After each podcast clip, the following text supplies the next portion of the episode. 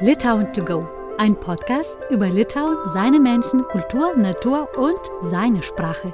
Ich bin Asta Borusevičiūtė, Journalistin und Litauischlehrerin. Der Podcast ist aber für alle, die sich für mein Heimatland interessieren und für die, die sich fragen, warte mal, wo liegt eigentlich Litauen? Lass uns die Reise beginnen. Labes und herzlich willkommen. Bevor wir in das Gespräch einsteigen, will ich euch auf meine litauische Online-Boutique aufmerksam machen. Litauische Lehrbücher, Wörterbücher, sprechende Karteikarten, sowohl für Kinder als für Erwachsene, Poster oder Kalender mit litauischen Sprichwörtern. Wenn ihr das haben oder verschenken möchtet, schaut gerne vorbei und schenkt euch selbst und euren Liebsten ein Stück Litauen www.litauentogo.de shop. Heute nehme ich euch mit nach Kaunas und wir reisen in die Jahre, als die Stadt provisorische litauische Hauptstadt war. Dieses Jahr hat die UNESCO die in diese Zeiten entstandene Architektur auf die Liste des UNESCO-Weltkulturerbes aufgenommen. Kaunas ist die zweitgrößte Stadt Litauens und trotzdem steht immer noch im Schatten. Sowohl die Litauer als auch Touristen kennen diese Stadt viel zu wenig und nehmen sie noch zu selten als Reiseziel. Nach dieser Folge sollte eure Neugier auf jeden Fall geweckt sein. Über Kaunas habe ich mit Reiseführerin Ilona Greiniene gesprochen. Lava diena, Ilona. Guten Tag, Labadiena. genau, sehr gut, äh, dass du noch gut äh, Labadiena auf Litauisch gesagt hast. So ein akzentfrei. Ja, Ilona ist eine Litauerin und ähm, wohnt in Kaunas. Äh, Ilona, bist du gebürtige? Ja, ich bin in Kaunas geboren und wohne mein ganzes Leben mit, mit einer kleinen Pause solange ich an Vilniuser Universität studiert habe, vier Jahre lang praktisch immer in Kaunas. Hm. Und wirklich eine treue Seele, weil dann bist du zurück nach Kaunas gekommen. Ja, das stimmt. Mhm. Obwohl ich Kaunas, ja, in Kaunas wohne ich praktisch oder lebe ich ein halbes Jahr. Ein halbes Jahr bin ich unterwegs mit Gruppen und dann im Wintermonate und der Nachtsaison sitze ich zu Hause. Schön, dann ist das immer wie neu verlieben, oder? Hm, kann man so sagen. Man schätzt sehr, äh, äh, sehr, man legt einen großen Wert, wenn man reist und dann doch nach Hause kommt nach längerer Zeit. Mhm. Man, man, weiß, wie schön ist mein, mein Zuhause zu genießen. Ja, ja, ja, ja. Aber das ist, wäre egal, ist das Kaunas oder Vilnius oder andere Stadt, aber, oder? Das ist gleich. Genau. Und äh, wofür schätzen Sie Kaunas? Was mögen Sie an, äh, was mag, Entschuldigung, wir haben gerade vor, äh, äh, ausgemacht, dass wir duzen. Deswegen kann sein, dass manchmal passiert sitzen, Sitzmoment. Ähm, aber was schätzt du an Kaunas? Was magst du an Kaunas? Kaunas ist die, die zweitgrößte Stadt, die einzige litauische Stadt, was am Zusammenfluss von zwei größten litauischen Flüssen liegt. Also hier gibt es äh, viel Natur, Flüsse, Wasser, Architektur. Die Stadt selbst ist äh, im Vergleich zu Vilnius na, nicht so groß. Und das ist meine Heimatstadt. Ich glaube, damit ist schon alles gesagt schon. Jeder mag doch seine Heimatstadt oder die Stadt, wo man geboren ist, wo man die Schule besucht hatte, wo man groß geworden ist. Das ist die Stadt der Jugend. Also, naja, solche emotionale Verbindungen gibt es in erster Linie. Mhm. Aber ich glaube, ich würde mich ganz wohl fühlen auch in Vilnius. Ich habe eine gewisse Zeit überlegt, ob ich nicht nach Vilnius umziehe, weil meine Tochter jetzt in Vilnius wohnt. Mhm. Und Vilnius ist auch schön, aber Kaunas hat doch einen Vorrang. mhm. Worüber ich heute sprechen will, das ist über diesen Zwischenkriegszeit in Kaunas. Das war eine sehr, sehr besondere Zeit und äh, das interessiert mich.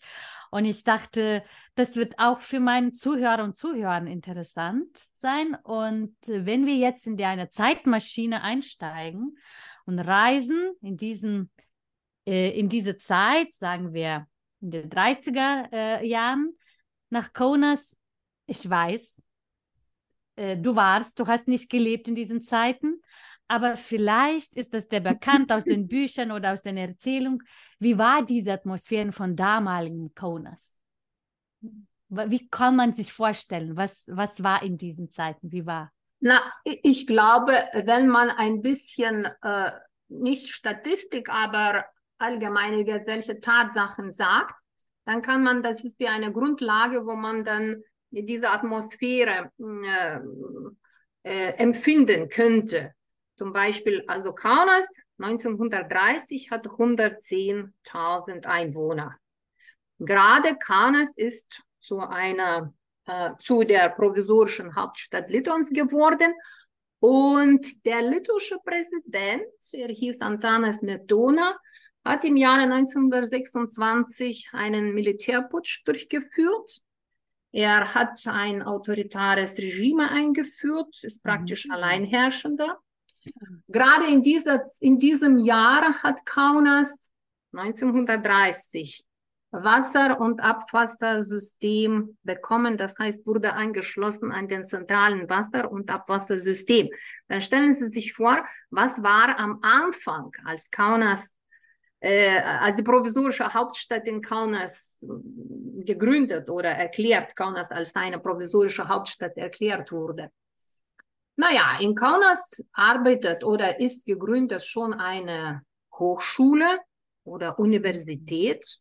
Die bis heute existiert. Ja, Vytautas Magnus. Aber 1930, das ist das Jahr, an dem man das 500-jähriges Todesjubiläum von dem litauischen Großfürsten Vytautas feiert.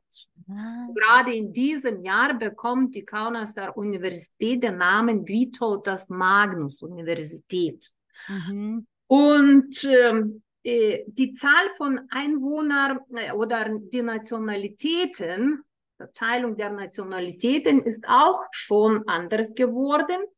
Zum Beispiel in Kaunas leben 65 Prozent Einwohner, das sind die Litauer.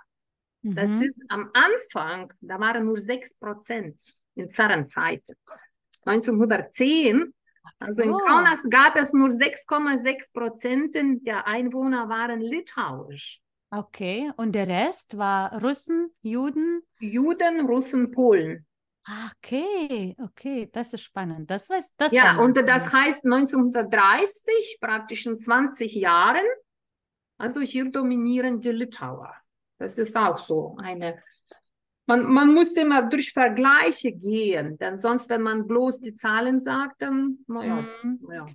Und genau, das ist die Zeit, denn das war wahrscheinlich Mitte dieser Zeiten, als Kaunas diese provisorische Hauptstadt von Litauen war. Das war 1919 19, bis 1940. Warum? Warum gab es diesen Umzug von Vilnius nach Kaunas?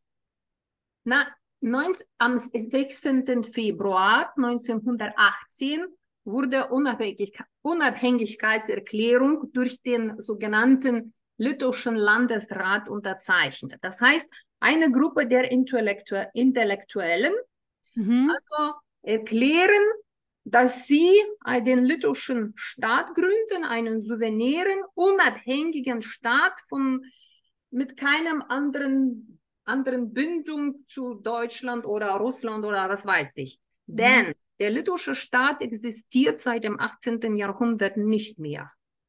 Schon im, äh, im 18. Jahrhundert, der Litauen mit Polen zusammen war, das war der sogenannte Doppelstaat Rzeczpospolita, also durch innere Konflikte, verschiedene Kriege.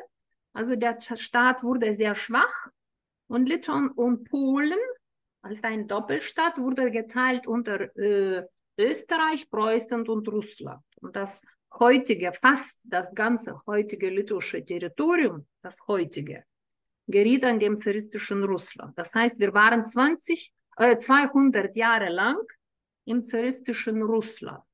Mhm. Und da war ein starker Russifizierungsprozess und äh, das äh, litauische Intellektuellen, mhm. ja, dass diese Intellektuellen so na, natürlich, das war nicht plötzlich, da ging man zu diesem Moment. Kurz und gut wurde diese Unabhängigkeitserklärung gemacht. Natürlich keiner in der Welt hat uns de jure und de facto anerkannt.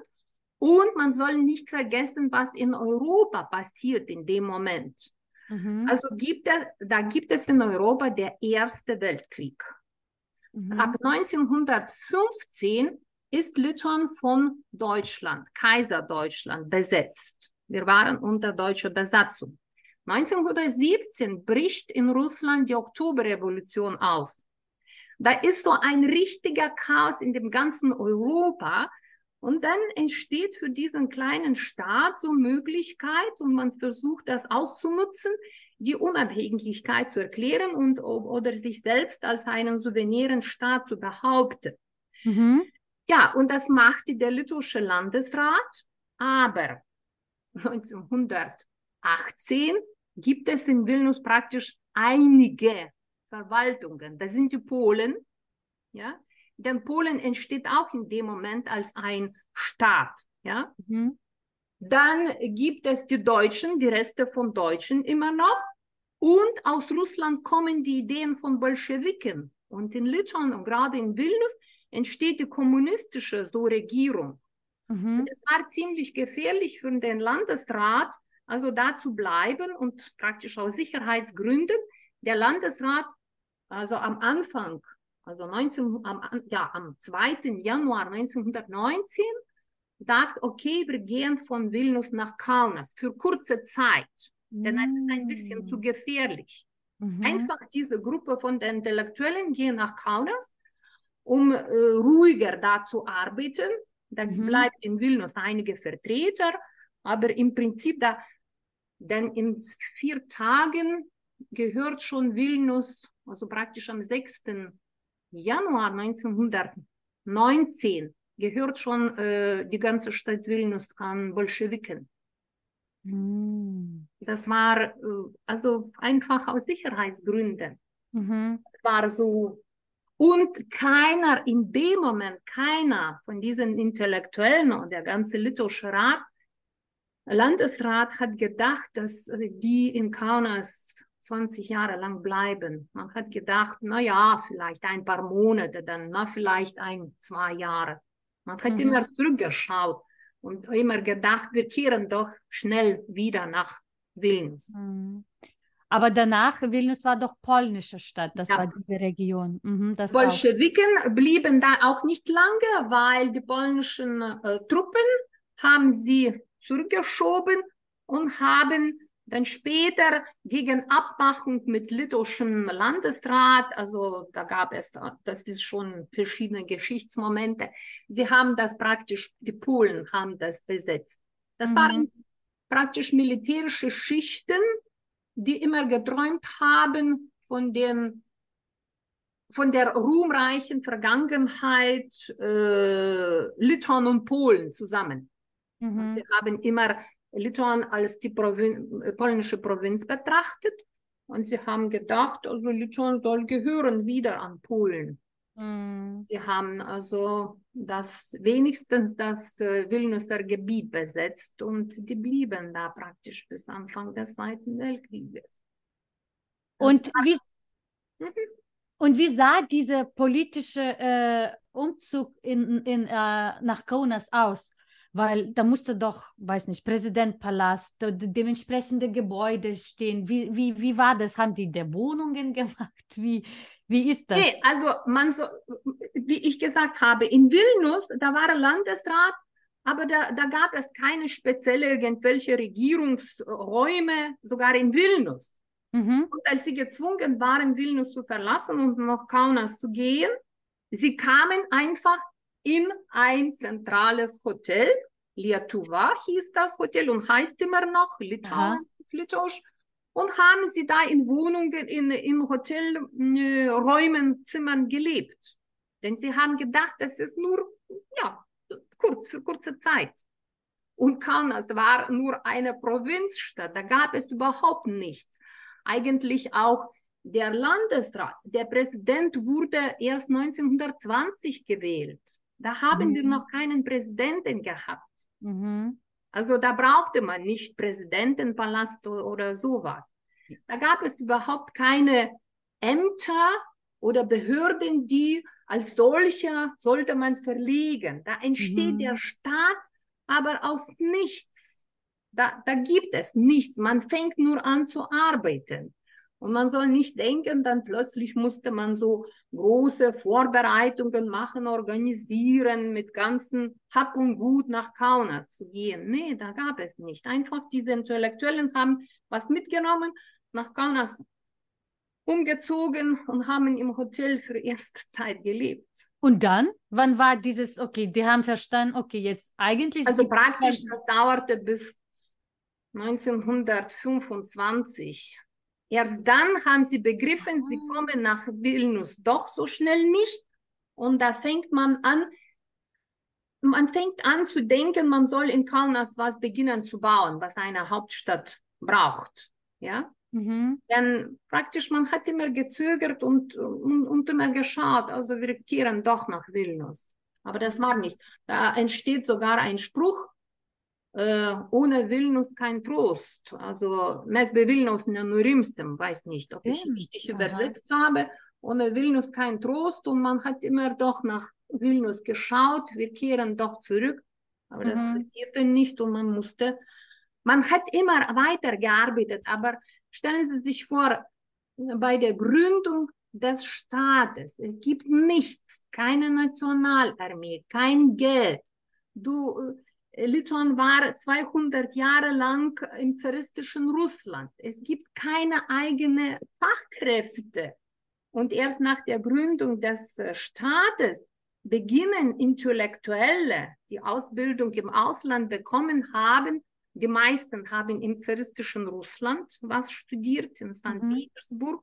Sie kommen dann zurück in die neu gegründete, in die neu gegründete Republik oder Staat. Also das so war Anfang. Und ja, und jetzt war klar, die provisorische Hauptstadt Litauens ist in Kaunas. Wie war dann Einfluss auf die Stadt und auf die Einwohner, auf die Kultur, Bildung, Qualität des Lebens? Was, was war? Weil äh, du hast gesagt, das war eine absolute Provinz. Das heißt, vielleicht gar nicht so Straßen, äh, Büchereien oder Buchhandlungen, Büchereien, wie auch immer was. Theater. Natürlich. Und äh, deshalb diese kurze Zeit, diese äh, nach 20, ein bisschen mehr als 20 Jahre, das ist wie ein Phänomen eines Staates. Und äh, Kaunas äh, gehört jetzt äh, mit der ganzen Architektur äh, auf der UNESCO-Kulturerbeliste oder steht. Herzlichen Glückwunsch, muss ich sagen. Ja, danke ich sehr gefreut. Das passierte erst in diesem Jahr im September. Ja, ja. ja. Und nicht, weil das ja irgendwelche Architektur, ja, aber diese Architektur ist gefärbt uh, durch nationalen Ideen. Und es ist nicht nur Architektur, sondern das Phänomen, das politische, das kulturelle, wirtschaftliche Phänomen eines Staates in kurzer Zeit, 20 Jahre, aber im Prinzip beginnt dieser Bauboom von allen modernen äh, Gebäuden beginnt erst 1930. Mhm. Also wenn man schaut, wann die Gebäude entstanden sind, die jetzt wir anschauen und stolz darauf sind, die sind praktisch alle nach 1930 gebaut worden. Bis 1930, da waren nur einzelne, einzelne irgendwelche Gebäude. Was hat Kaunas bis 1930 gehabt? Naja, Litauische Bank wurde gebaut schon, stand schon, ja, mhm. Kunstgalerie von dem bekannten litauischen Komponisten und Maler Čiurlionis. Ah, der stand schon, das Gebäude. Das stand. stand. 1925 mhm. wurde diese Kunstgalerie, nicht die, wo jetzt diese ist. Diese Kunstgalerie von Čiurlionis war am Anfang auf Pelé du Kalnas. Mm. Das war woanders, wo jetzt eine Kunstschule ist. Ach so. Mhm. Ja, also das, was jetzt in Kaunas ist, wo jetzt diese Kunstgalerie untergebracht ist, das entstand auch, ich glaube, 1936. Mhm. Militärmuseum. Viel später, das wurde verlegt. Mhm. Was ist noch? Also Feuerwehrhaus ist da. Also Gymnasien sind entstanden, deutsches Gymnasium, polnisches Gymnasium als extra Gebäude. Ja, Deutsche sogar auch. ja gab es Gymnasium. deutsches Wow. Gymnasium. Was Das heißt, waren heute, ganz viele Deutsche auch. Das war ein Bedarf. es gab, es gab Deutsche, gab es prozentual nicht viel. Irgendwo zum Beispiel äh, im Jahre 1920, ja, wurde Kommunalwahlen in Kaunas durchgeführt und ich habe Statistik gefunden, dass bei der Stadtrat 1900, nee, nicht 20, 1919, Entschuldigung, gab es 30 Polen, 22 Juden, 12 Litauer, 6 Deutschen, ein Russe. Aha. Wow. Deutschen gab es immer, prozentual, die machten so, das schwankte immer zwischen 3 bis 5 Prozenten in der Stadt. Mhm. Ja, Mhm. auch in zaristischen Zeiten. Okay. Sehr, sehr spannend. Mhm. Und genau, und dann kam diese Boom, Bauboom. Ja. Und was ist das, was zum Beispiel, was, wenn wir heute durchlaufen, äh, du- durch, die, durch Kaunas laufen, was können wir sehen aus diesen Zeiten, wo bis heute stolz sind und UNESCO sagen, ja, das ist, äh, Ja. das ist was Besonderes. Man soll verstehen, dass äh, diese äh, Kaunas nicht irgendwelche, ja, irgendwelche Gebäude auch, aber Kaunas wird betrachtet auf dieser UNESCO-Kulturerbeliste als eine Einheit. Ja?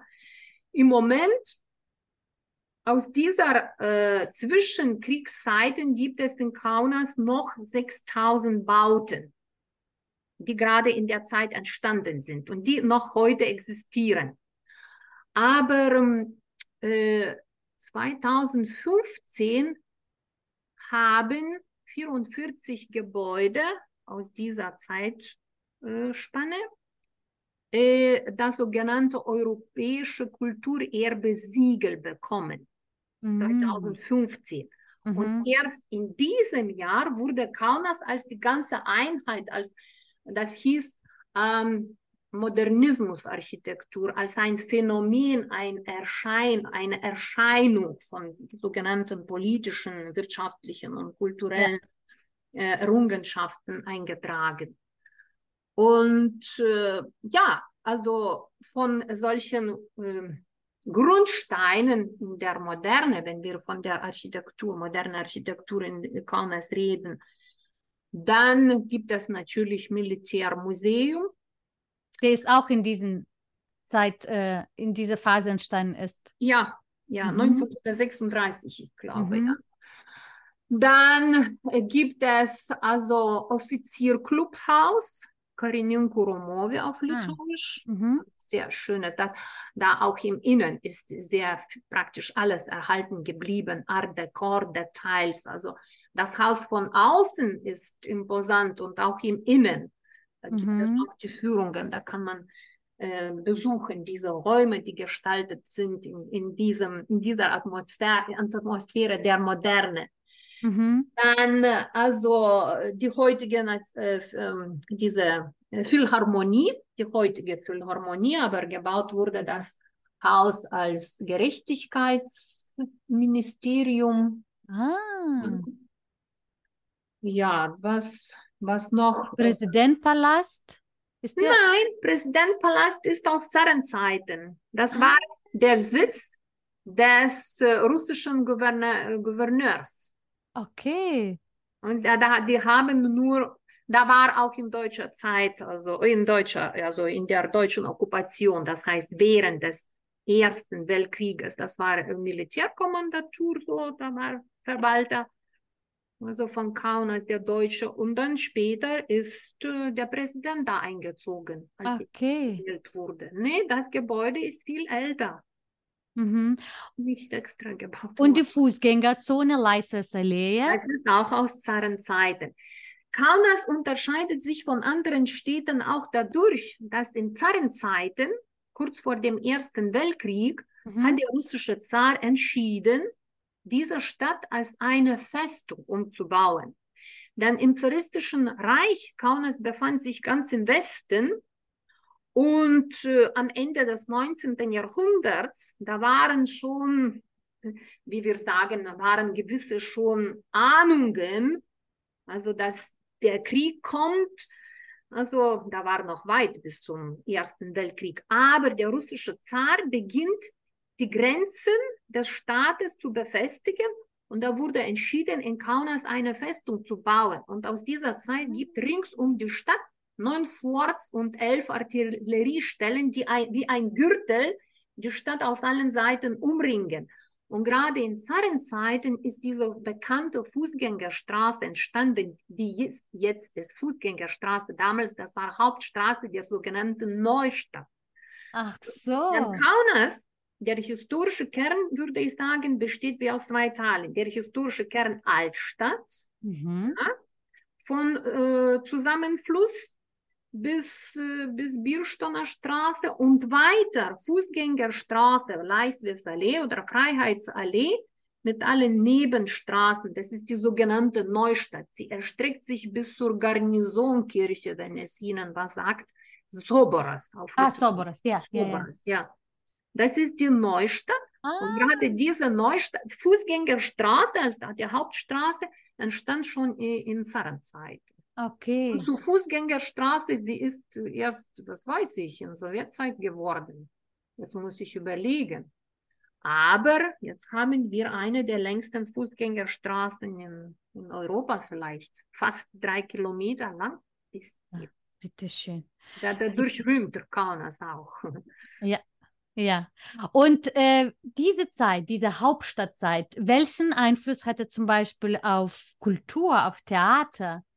Heißt das, dass jetzt alle, alle Kulturleute sind auch mitgekommen aus Vilnius oder auch aus den anderen Ländern? Nein, aus Vilnius sind sie nicht gekommen, denn wie gesagt, auch in Vilnius gab es äh, vor der Gründung der Litauischen Republik mhm. auch circa fünf oder sechs Prozent von Litauer. Die Litauer kamen aus, meistens aus Russland, denn man soll nicht vergessen, als die Deutschen 1915 Litauen besetzt haben, also äh, zaristisches Russland ist zurückgezogen.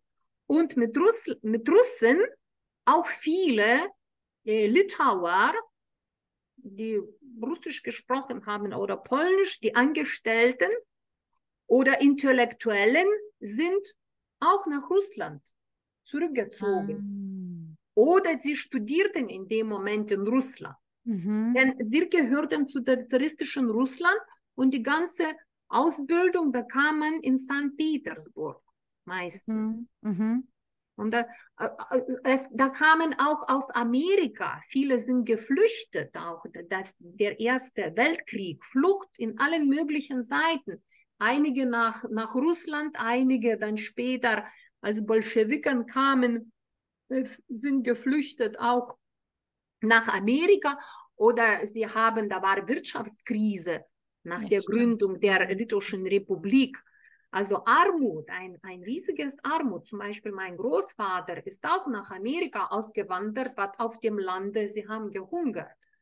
Mhm. Und die sind nach Amerika gekommen, um das Geld zu sparen und dann kamen sie zurück, kauften das, das Grundstück, Grund und Boden, um weiter als Bauer zu, zu arbeiten. Mhm.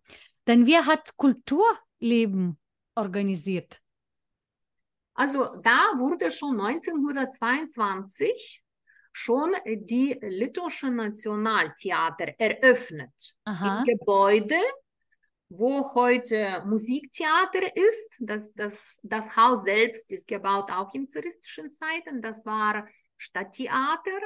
Und später, da wurde die National, das Nationale Opernhaus eröffnet, ja, mhm. oder Staatstheater, ja. Und dann natürlich, ähm, äh, ja, wurden Aufführungen durchgeführt, alles auf Litauisch, selbstverständlich, selbstverständlich.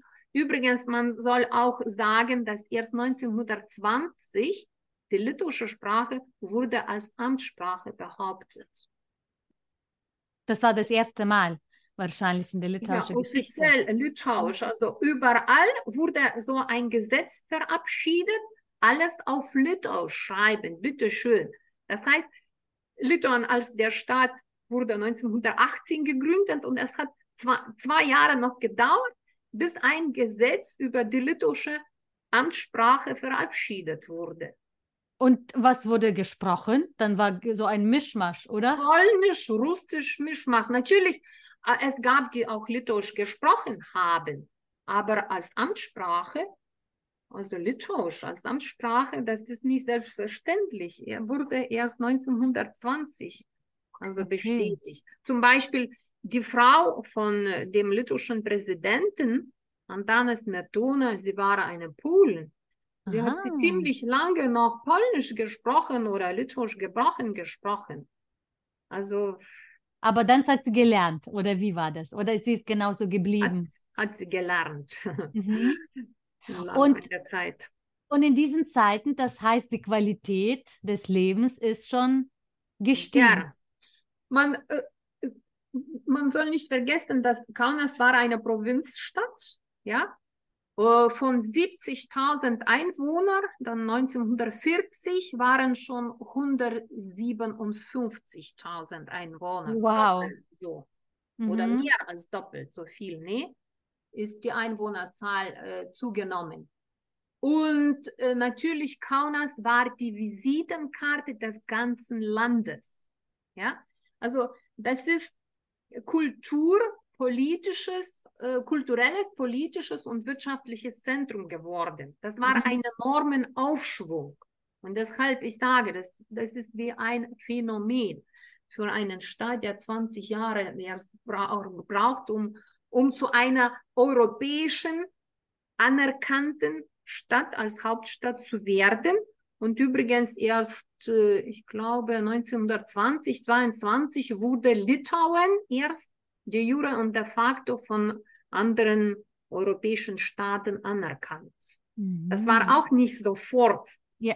118, das alles haben gesagt, hurra, ja, wir begrüßen Sie als ein souveränes Land. Ja. Das war auch nicht so. Aber das kennen wir auch von unserer, die neueste Geschichte, das war auch nicht sofort anerkannt. Nein, also so, so schnell geht es nicht. Ja, und Kaunas wurde sogar schon ja, genannt Oft gab es ein Beiname, das kleine Paris in, in Europa. Warum? Weil also alle Moden, alles, was Neues in Europa erschien, kam nach Kaunas sehr schnell. Also so, sofort übernommen. Da gab es einen rascher Verkehr, also mit europäischen Staaten. Die, die Leute sind gereist, äh, ausländisches Kapital kam zu uns. Es gab wirklich, also ich würde sagen, wie jetzt, also die Natürlich, es gab Armut unter Proletariat schon, aber ja, wir ja. sprechen jetzt von, von Elitas zum Beispiel. Mhm. Und ähm, man sagte, ja, also die Vitrinen von Läden und Geschäften sehen genauso schön wie in Paris aus. Die ganze Mode und ja, das, das ist, und äh, man hat aus Europa alles übernommen, wirklich. Also ich spreche von Traditionen, Bräuchen und Sitten. Was ja. Architektur angeht, das war auch nicht äh, plötzlich was völlig Neues. Also in Deutschland ist doch äh, dieser äh, Stil ähm, bekannt, Bauhaus. Ja. ja. Bauhaus. Also im Prinzip, wenn man so betrachtet, natürlich, da gibt es verschiedene Diskussionen, aber das ist bei uns wie ein Bauhaus, dieser Modernismus, der sogenannte, mhm. ja, diese Architektur aus äh, der Zeit der zwischen zwei Kriegen aber gefärbt mit Nationalideen. Und das ist sehr interessant. Du, du siehst also etwas, was, was Neues. Also die Architekten haben eine Ausbildung in Europa bekommen. Ja, sie mhm. kamen zurück und sie verwirklichen diese dominierende oder herrschende Architekturideen der Moderne in Litauen, aber mit Nationalideen mit national irgendwelche Elemente.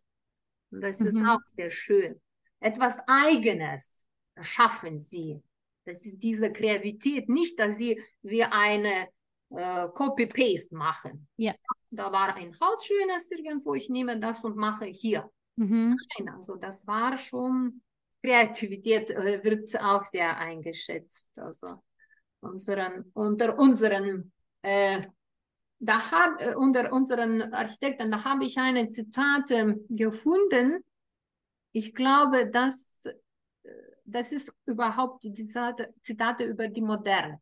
Die Moderne kann und will ihre orientierenden Maßstäbe nicht mehr Vorbildern einer anderen Epoche entlehnen. Sie muss ihre Normativität aus sich selber schöpfen. So hat also Philosoph Jürgen Habermas geschrieben. Mhm. Und es ist auch hier aus eigenen Kräften. Da hat uns keiner unterstützt. Wir haben keinen älteren Bruder, Bruder gehabt oder irgendwelche Außenhilfe. Mhm. Natürlich, unsere Regierung fuhr nach, nach Deutschland zum Beispiel schon 1919 und hat riesiges Darlehen bekommen. Mhm. Also äh, Kredite und Kapital kamen aus Ausland. Aber die Ideen selbst, also von eigenen Kräften, nicht jemand, da kam ein Berater von Ausland und sagte, machen so und so und so, das ist die Tradition. Nein, also das waren äh, Initiatoren, also Intellektuellen, die ja haben den Staat gegründet und gestaltet, wie sie verstanden haben. Mhm. Manchmal mit Fehlern, mit Verlusten, aber mhm. so ist das. Und dann kam der Zweite Weltkrieg. Ja. Und äh, dann ist die Hauptstadt, die Titel, der Titel der Hauptstadt ist zurück nach äh, Vilnius gegangen. Und ja, die Russen, also was Russen, Stalin, mhm. Stalin durch List hat äh, die sowjetische Armee äh, äh in das Land eingeführt, 1940. Und später, das war die Ursache, die Grundlage, um die Sowjetmacht äh, zu äh, proklamieren im Lande. Und warum? haben die, die litauische Regierung erlaubt, die sowjetischen Truppen zu uns zu kommen. Stalin hat versprochen, Vilniuser Gebiet zurückzugeben. Und das wurde gemacht. Vilnius kam zurück. Aber wir haben die Souveränität unserer äh, Unabhängigkeit sehr schnell verloren, weil da wurde mhm. sowjetische Macht proklamiert, praktisch durch List. Wir haben Vilnius bekommen, aber dann, ja, und was der passiert? Staat als äh, souveräner Staat existierte nicht. Wir wurden als eine sowjetische Republik erklärt. Schluss. Und was passierte mit Kaunas? Die Politiker, die Intelligenten sind geflohen. geflohen, geflohen, verbannt, verhaftet, ermordet, erschossen.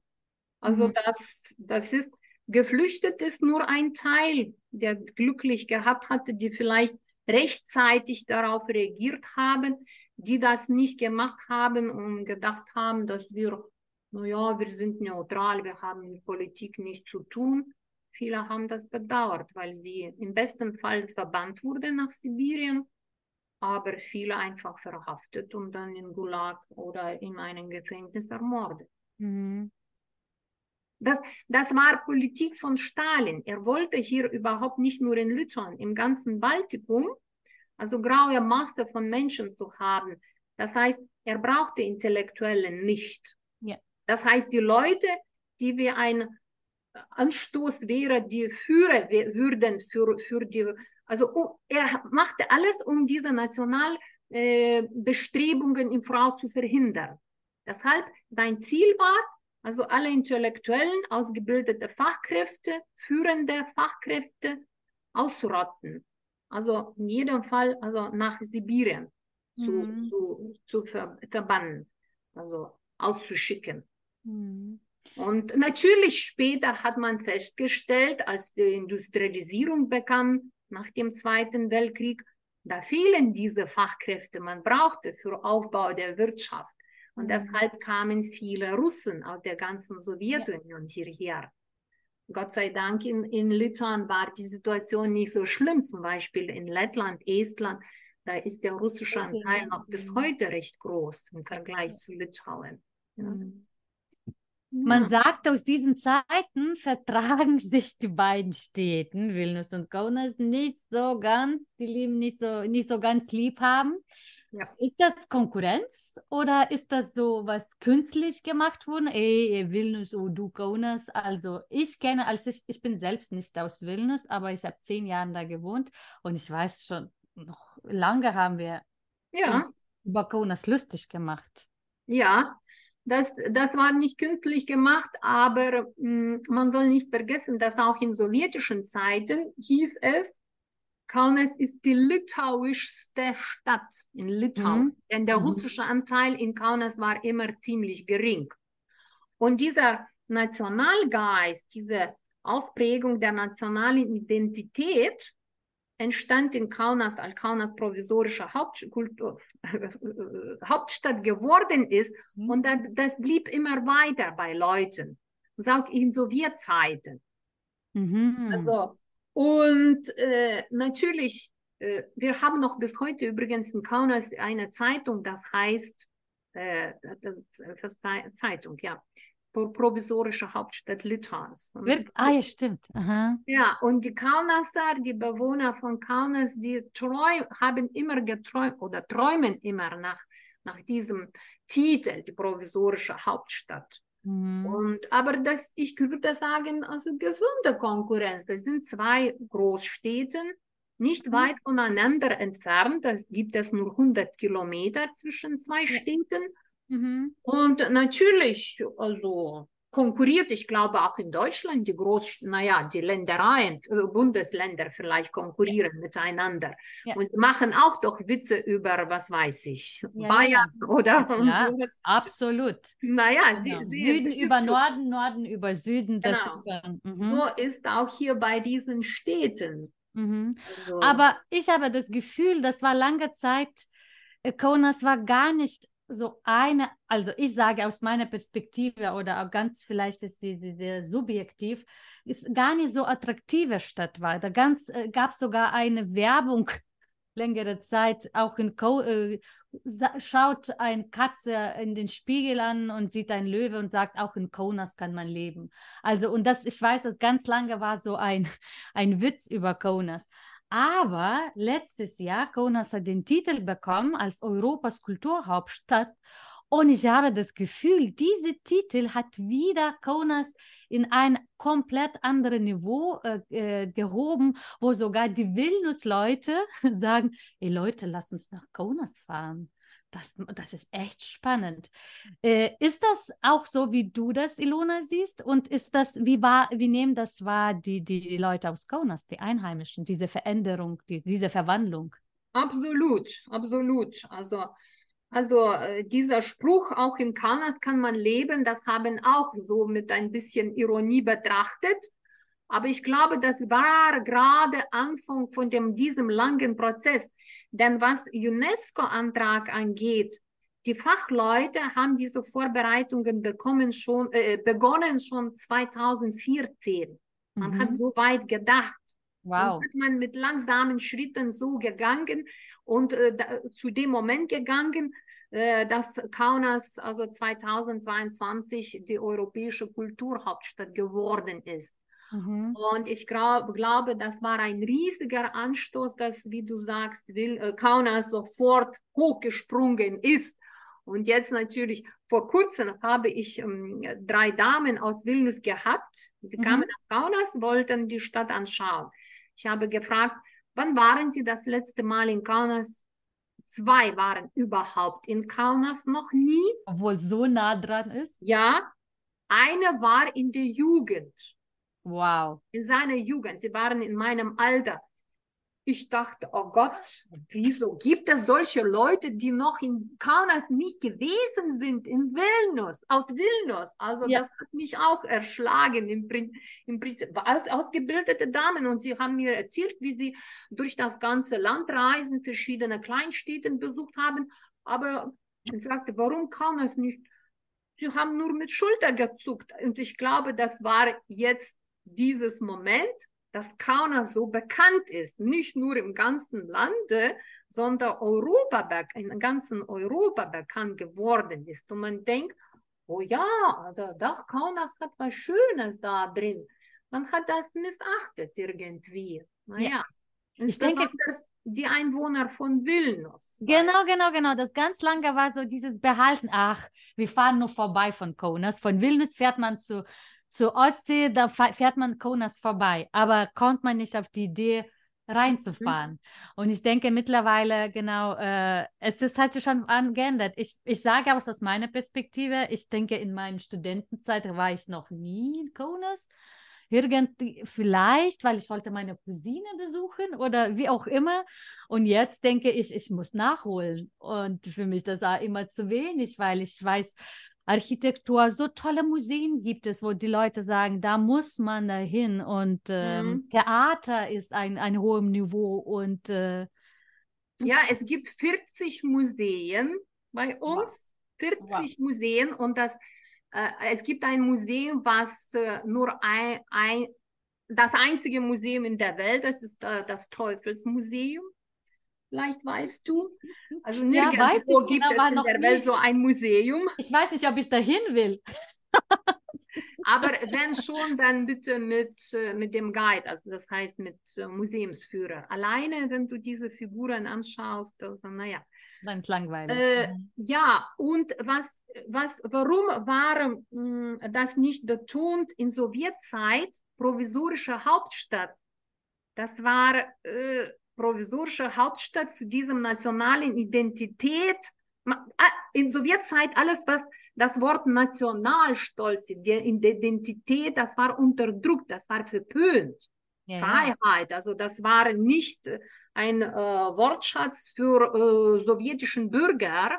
Mhm. Ja? Und deshalb, also diese Zwischenkriegszeit in Kaunas wurde überhaupt nicht akzentiert in Sowjetzeit absichtlich. Ja, klar. Mhm. Absichtlich. Weil mhm. wieso? Mhm. Jetzt, also die Vergangenheit, die so, so nah bei uns ist, da, da waren also Sowjetzeit Beginn 1940 und als die provisorische Hauptstadt war und da enormen wirtschaftlicher, politischer Aufschwung war, das war mhm. doch gegen sowjetische Ideologie. Deshalb mhm. die ganze sowjetische Zeit, das blieb alles im Schatten. Ja, weil in Kaunas ist dieser litauische National, nicht Patriotismus entstanden, dieses, was wir ja. immer nachholen und sagen, genau, in diesen Zeiten sind entstanden. Das war in Kaunas. Ilona, aber was du mir gesagt hast, dass es, ist es nicht nur die Litauer, die vorbeifahren und sagen, ich war noch nie in Kaunas, aber erlebst du das, dass auch die Gäste, die aus Ausland kommen, nehmen auch nicht äh, Kaunas im Fokus. Was wissen wir noch nicht über, weil jetzt sage ich nach diesem Interview, es gibt nicht an, an keinen anderen Weg, nur nach Kaunas zu fahren. Ähm, aber was, was, was muss man noch über Kaunas wissen? Warum sagt man, okay, wir haben schon so viele äh, Argumenten gesagt, aber was kann man noch dazu hinzufügen, damit ihr sagt, aber jetzt kein Weg zurück? Übrigens, äh, ich mache Führungen für deutsche Gruppen, aber ich führe die Gruppen durch das ganze Baltikum. Mhm. Und wirklich, wie du sagst, sehr selten oder ziemlich selten steht Kaunas im Reiseprogramm. Mhm. Aber die Leute sind, wenn ich danach frage, welche Stadt ihnen äh, am besten gefallen hat, also ich denke immer an Vilnius, Riga und Tallinn, ja, ja. Hauptstädten. Und plötzlich, sie sagen mir öfter, das hat uns so gut gefallen. Weil äh, wir haben jetzt von der modernen Architektur gesprochen, aus, von, diesem, von diesem Stadtteil, was äh, inzwischen äh, zwei, zwischen zwei Weltkriegen entstanden ist. Aber Kaunas hat einen interessanten historischen Kern, der natürlich sehr klein ist im Vergleich zu Vilnius. Aber äh, Kaunas zum Beispiel hat ist eine Stadt, eine von sehr wenigen in Europa, was äh, eine, einen äh, äh, Marktplatz viereckig hat, wohin zu jeder Ecke zwei Straßen kommen. Aha. Also im Mittelalter, das war absolutes Maßstab für Marktplätze, viereckig und zu jeder Ecke, man, man soll verstehen, zum Marktplatz aus allen Ecken kommen die mhm. Straßen und die Leute. Mhm. Durch verschiedene Umbauten und Kriege, viele europäische Städte haben diese Struktur verloren. Man findet ziemlich selten. Kaunas hat das behalten. Kaunas, mhm. wie ich gesagt habe, liegt am Zusammenfluss von zwei größten litauischen Flüssen, Nemunas und mhm. Neris. Und Nemunas, das wäre auf Deutsch die Memel. Memel ist also ein Begriff für die Deutschen. Ja. Mhm. Und äh, der historische Kern ist geprägt äh, von zaristischen Zeiten weil da dominieren also nur zweigeschossige Häuser. als diese erwähnte, erwähnte neun Forts- und Artilleriestellen gebaut wurden, rings um die Stadt, ja, die Vorbereitungen für den Ersten Weltkrieg, da war ein Verbot, die zivile Bauten, also dürften die Zivilbauten nur zweigeschossig bleiben und Querfeuer durchzuführen. Und dieses Gepräge aus touristischen Zeiten ist in der Altstadt geblieben. Okay. Und das ist auch sehr interessant zu betrachten. Ja, Zum Beispiel in der Neustadt, diese moderne Architektur, da gibt es vier, fünf geschossige Bauten. Aber in der Altstadt, also die Bauten, die aus der Zeit stammen, aus dem 20., 19. Jahrhundert, die sind zweigeschossig. Mhm. Also das ist auch interessant und diese Atmosphäre, ne? Zusammenfluss von zwei Flüssen.